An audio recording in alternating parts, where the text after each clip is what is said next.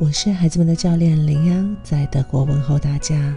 从我做起，今天要跟大家分享的是：压力是把双刃剑。你是否有时候也和我一样，感觉时间飞逝呢？今年感觉好像明明刚过完年，现在转眼都已经过了三分之一了。这时候可能会想起一些词，譬如说压力、多重任务、倦怠等等。甚至我们自己就正在经历这些状态，这个时候可能朋友圈也是有毒的，因为你看到别人可能看起来过得都比你好，而感到非常的焦虑。在德国呢，大约十个人里面就有六个人感觉到了自己的压力，啊，不论是来自工作上的还是私人生活的。十八岁到二十九岁的年轻人呢，里面有百分之七十五，他们感受到了生活越来越有压力。在职的父母呢，也抱怨自己长期的缺乏陪伴孩子的时间。看来，所谓的压力正在影响我们的个人幸福感。而中国人的压力状况呢？谷歌上面显示呢，二零零六年的新闻就已经在写了，中国是目前世界上压力最大的国家，貌似每一年都是压力最大的国家，而且逐年增长。当然了，今年的这个经济形势呢，就更不好说了。根据第一财经周报的报告显示呢，超百分之三十的受调查者每天都会感受到好几次的压力，超百分之四十三的人认为他们所承受的压力已经大到让自己吃不消。过劳死的人数和十四到三十五周岁的青年自杀率呢，中国都已经远超日本，跃居世界第一。对于大人来说是。工作第一，生活第二，而孩子们似乎也是学习第一，生活第二。看似无处遁逃的压力，我们究竟该如何应对呢？当焦虑变成常态的时候，我们还能做些什么？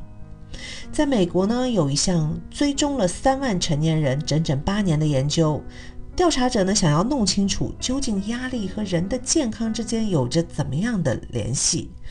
最后的结果是两种结果：A 是那些相信压力对健康有害的人，并认为自己经历了比较多压力情况下的人呢，死亡的风险增加了百分之四十三；而 B 类型的人呢，认为压力和健康没有关系的人，和经历相对较少压力的人，都是死亡风险最低的人。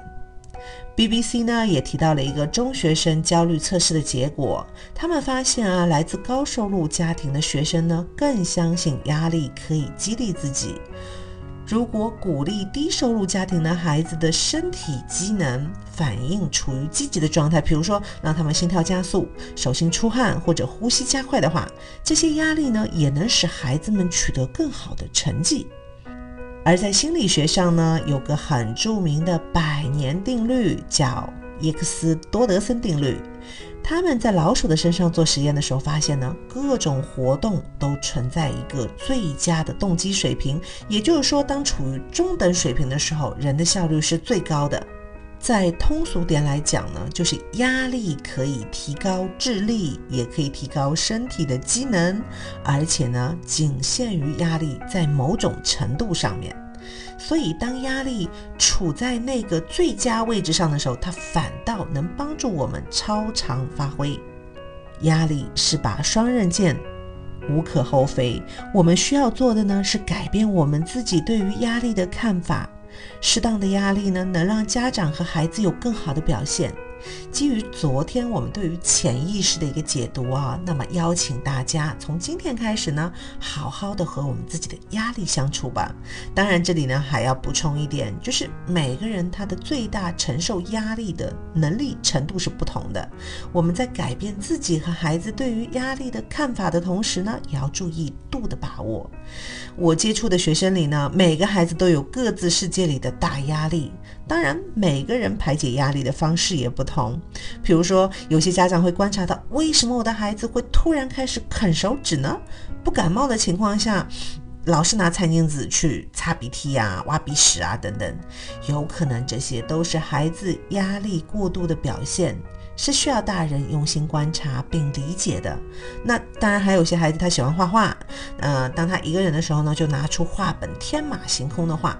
我曾经一位学生呢，就很喜欢画鲨鱼啊，画自己脑子里想象的各种机械鲨鱼。再或者呢，是啊自言自语的说话，或者闷头大哭。这种时候呢，家长需要让孩子知道我尊重你的压力排解的方式。那如果你想要聊或者帮助的时候，我随时都在。如果孩子从小就在有很安全的依恋关系建立的家庭里面成长的话，通常呢，他们的受压能力会更大一些。也就是说，足够的爱。能鼓励我们的孩子独立和自信地去应对今后生活中可能出现的所有问题，当然也包括了压力。大部分的孩子呢都看过去年的电影《哪吒》啊，我有几个刚进入青春期的孩子呢，在跟我聊天的时候就会引用其中的几句台词，我很开心的看到一些正向的引导。如果你家孩子呢也喜欢这个电影的话，说不定也可以鼓励到你们。若命运不公，就和他斗到底。不认命就是哪吒的命，我命由我不由天，是魔是仙，我是谁，只有我自己说了算。那今日的互动呢，要邀请你来看一看，你一直以来是怎么看待自己的压力的呢？如果喜欢我的分享，欢迎点赞转发，谢谢你的宝贵时间。